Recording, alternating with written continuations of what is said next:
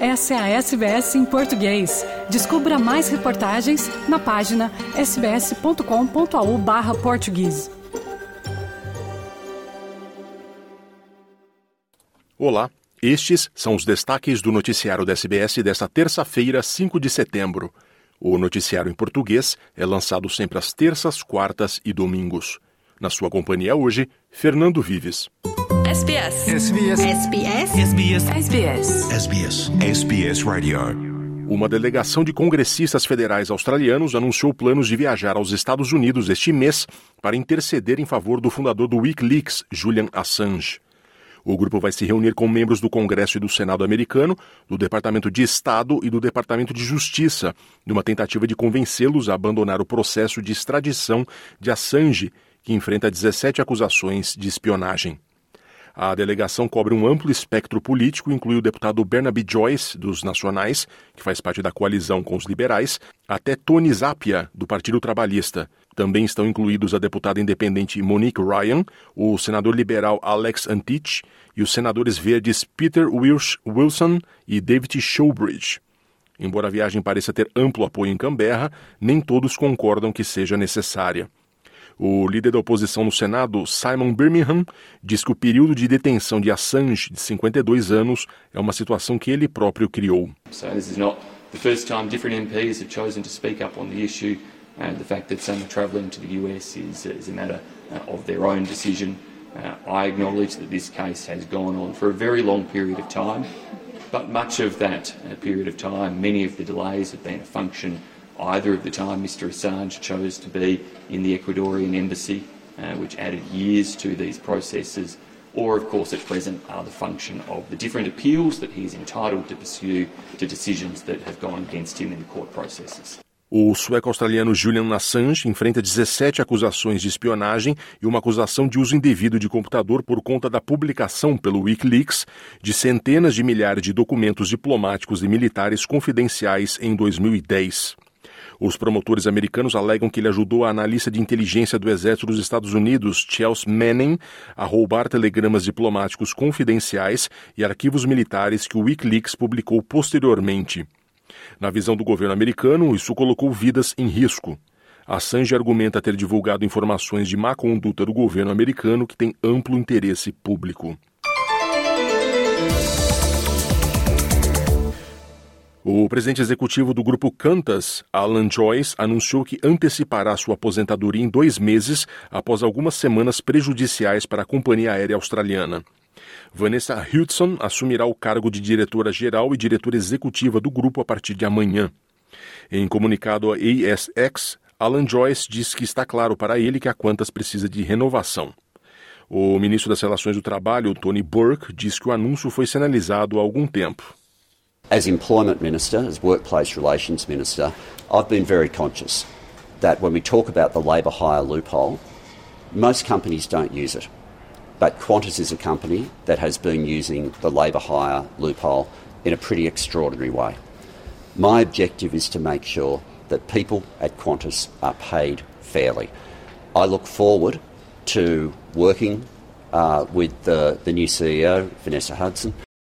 O senador trabalhista Tony Sheldon diz que o conselho da Qantas também precisa ser responsabilizado pelas ações da empresa.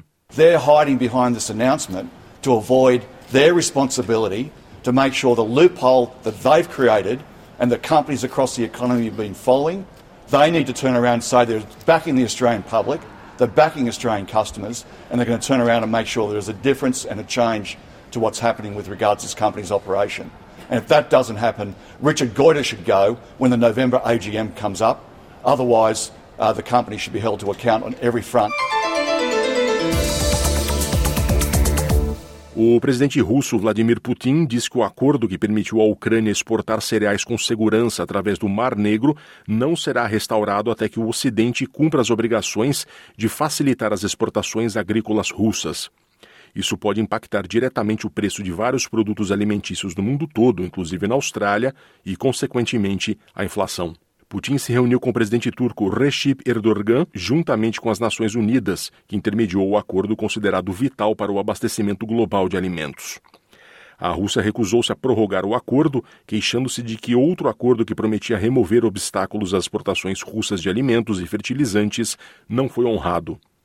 Galip Delay, membro associado do Chatham House, afirma que a falta de acordo sobre cereais que permita a Ucrânia exportar livremente terá um impacto drástico na segurança alimentar global. Quite many poor countries in Africa, in Middle East, in uh, Asia are, very much dependent on the foodstuffs on uh, on on this deal.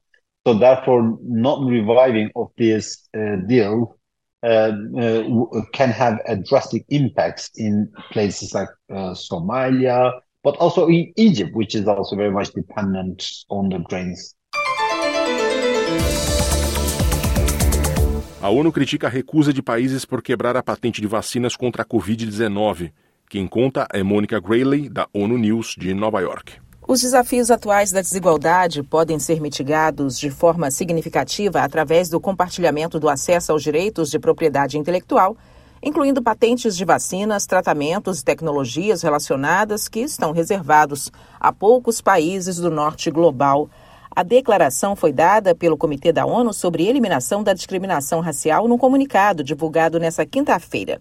O grupo, composto por especialistas em direitos humanos, afirma que pediu aos Estados partes, incluindo Alemanha, Suíça, Reino Unido e Estados Unidos, que renunciem aos direitos de propriedade intelectual sobre proteção, vacinas, tratamento e cuidados de saúde para pessoas com a Covid-19. O comitê declara que a recusa persistente de liberar os direitos de propriedade intelectual da vacina contra a Covid violou as garantias de não discriminação a decisão foi adotada na quarta-feira, quando o grupo expressou preocupação com o sério tema de saúde pública que tem impactos arrasadores e de forma desproporcional sobre indivíduos e grupos vulneráveis à discriminação racial. Os especialistas citam descendentes de africanos e asiáticos, minorias étnicas, indígenas e as comunidades Roma e Sinti, também conhecidas como ciganos.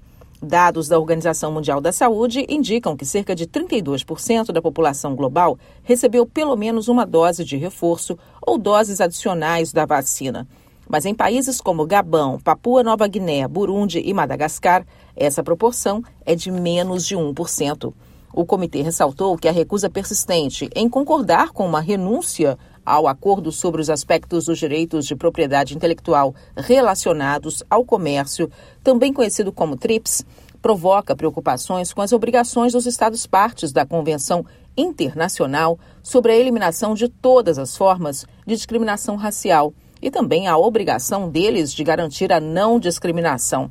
O grupo pediu aos países membros que priorizem as preocupações com os direitos humanos e incorporem as garantias, incluindo o mecanismo que leva os governos a suspenderem os direitos de propriedade intelectual numa crise de saúde. Da ONU News em Nova York, Mônica Grayley. No Brasil, o Ministério Público pediu a devolução de presentes recebidos pelo ex-presidente Jair Bolsonaro durante o seu mandato. Os presentes são considerados de Estado e não bens pessoais. Quem conta é o repórter Gésio Passos, da Rádio Nacional de Brasília. O Ministério Público pediu que o Tribunal de Contas da União determine a devolução de todos os presentes recebidos pelo ex-presidente Jair Bolsonaro durante seu mandato. A representação do subprocurador-geral Lucas Furtado pede que todos os presentes recebidos por Bolsonaro sejam incorporados ao acervo da União, com exceção de itens excepcionalmente pessoais, como roupas. A ação ainda pede que o TCU faça um levantamento completo de todos os itens que o ex-presidente ganhou. O procurador lista alguns itens que Bolsonaro teria recebido, como uma escultura de um pássaro avaliada em mais de 100 mil reais um relógio de mesa banhado em ouro de mais de 97 mil e uma maquete do templo Taj Mahal de quase 60 mil, entre outros. A assessoria do TCU informou que ainda não foi aberto processo relativo à representação do Ministério Público. Bolsonaro é investigado pela Polícia Federal por se apropriar de joias recebidas da Arábia Saudita, que deveriam ter sido declaradas à Receita e incorporadas ao patrimônio da União. Além disso, a PF investiga a venda nos Estados Unidos de outros presentes recebidos por Bolsonaro. Na semana passada, Bolsonaro e sua esposa, Michele, optaram por ficar em silêncio em depoimento na PF. O ex-assessor de Bolsonaro, que também atua em sua defesa, Fábio Van Garten, disse que a decisão pelo silêncio é porque o STF não seria a esfera jurídica própria dessa investigação, devendo ser remetida para a primeira instância. Mas o STF, em sentença, afirma que há indícios de ligação desses agentes com outros fatos apurados pela Corte, como a tentativa de golpe em 8 de janeiro. Da Rádio Nacional em Brasília, Gésio Passos. Em Portugal, a Provar, a Associação Promover e Inovar a Restauração Nacional, sugere que restaurantes devam começar a incluir gorjeta na fatura de forma generalizada no país e até expressou essa intenção há um ano e meio a Marcelo Rebelo de Souza, o presidente. Para o presidente da Provar, Daniel Serra, sugerir uma gorjeta pode resultar em mais motivação dos funcionários. Quem conta é Inês Martins, da Antena 1. No final da refeição, a barriga fica mais cheia, a carteira mais vazia e sobram dúvidas sobre esta nova sugestão de gratificação. Uma pessoa serve à mesa, eu ainda tenho que dar, parece que estão a obrigar a dar gratificação se eu não der, sou uma pessoa por causa disso. Eu acho que é muito aquilo que vai na cabeça de um português. A reação é quase sempre esta quando a fatura chega à mesa com dois valores, diz João Amaral, gerente de um restaurante italiano na Baixa Lisboeta. Aqui, no final, é sugerido ao cliente pagar uma gorjeta que represente 5% do valor consumido. Nós não estamos a pedir, é só pelo serviço. Ah, nós prestámos um serviço, gostou, tudo bem, dá. Não gostou, tudo ótimo. Se gostou, mas não está disposto a dar, também, tudo ótimo na mesma. Desde que saiam satisfeitos do restaurante, é o mais importante possível. Os estrangeiros pagam sempre. Os portugueses, menos receptivos, já vão cedendo. Mas afinal, quais são os motivos para se sugerir uma gratificação? É a segurança, através do multibanco, essencialmente, e ninguém mexe em dinheiro, não é? Portanto, quando pagam a gratificação, uma pessoa às vezes corre o risco de alguém meter no bolso ou assim, e para além de que ganhamos muito mais com isso. Nós, ao sugerir a gratificação, a pessoa já vai pensar por 2 euros. Se não vier sugerida, nem vou pensar se calhar em dar gratificação. Acho que é bom para nós mesmos, eu como gerente do restaurante, para avaliarmos os colaboradores e os funcionários é ótimo porque sabemos que está a ser feito um bom trabalho. Neste caso, João Amaral explica que o dinheiro é distribuído por todos. São 21 funcionários. As gorjetas que recebemos em mão são todas divididas no fim do mês também, dinheiro em mão. Tudo o resto que é feito por multibanco é sempre depositado na conta de cada um e é distribuído desta forma igual pelo número de horas trabalhadas por cada colaborador. É uma medida que já foi implementada há vários anos em Itália e nos Estados Unidos por exemplo, mas por cá ainda está a marinar na cabeça dos portugueses. Quer ouvir mais notícias como essa?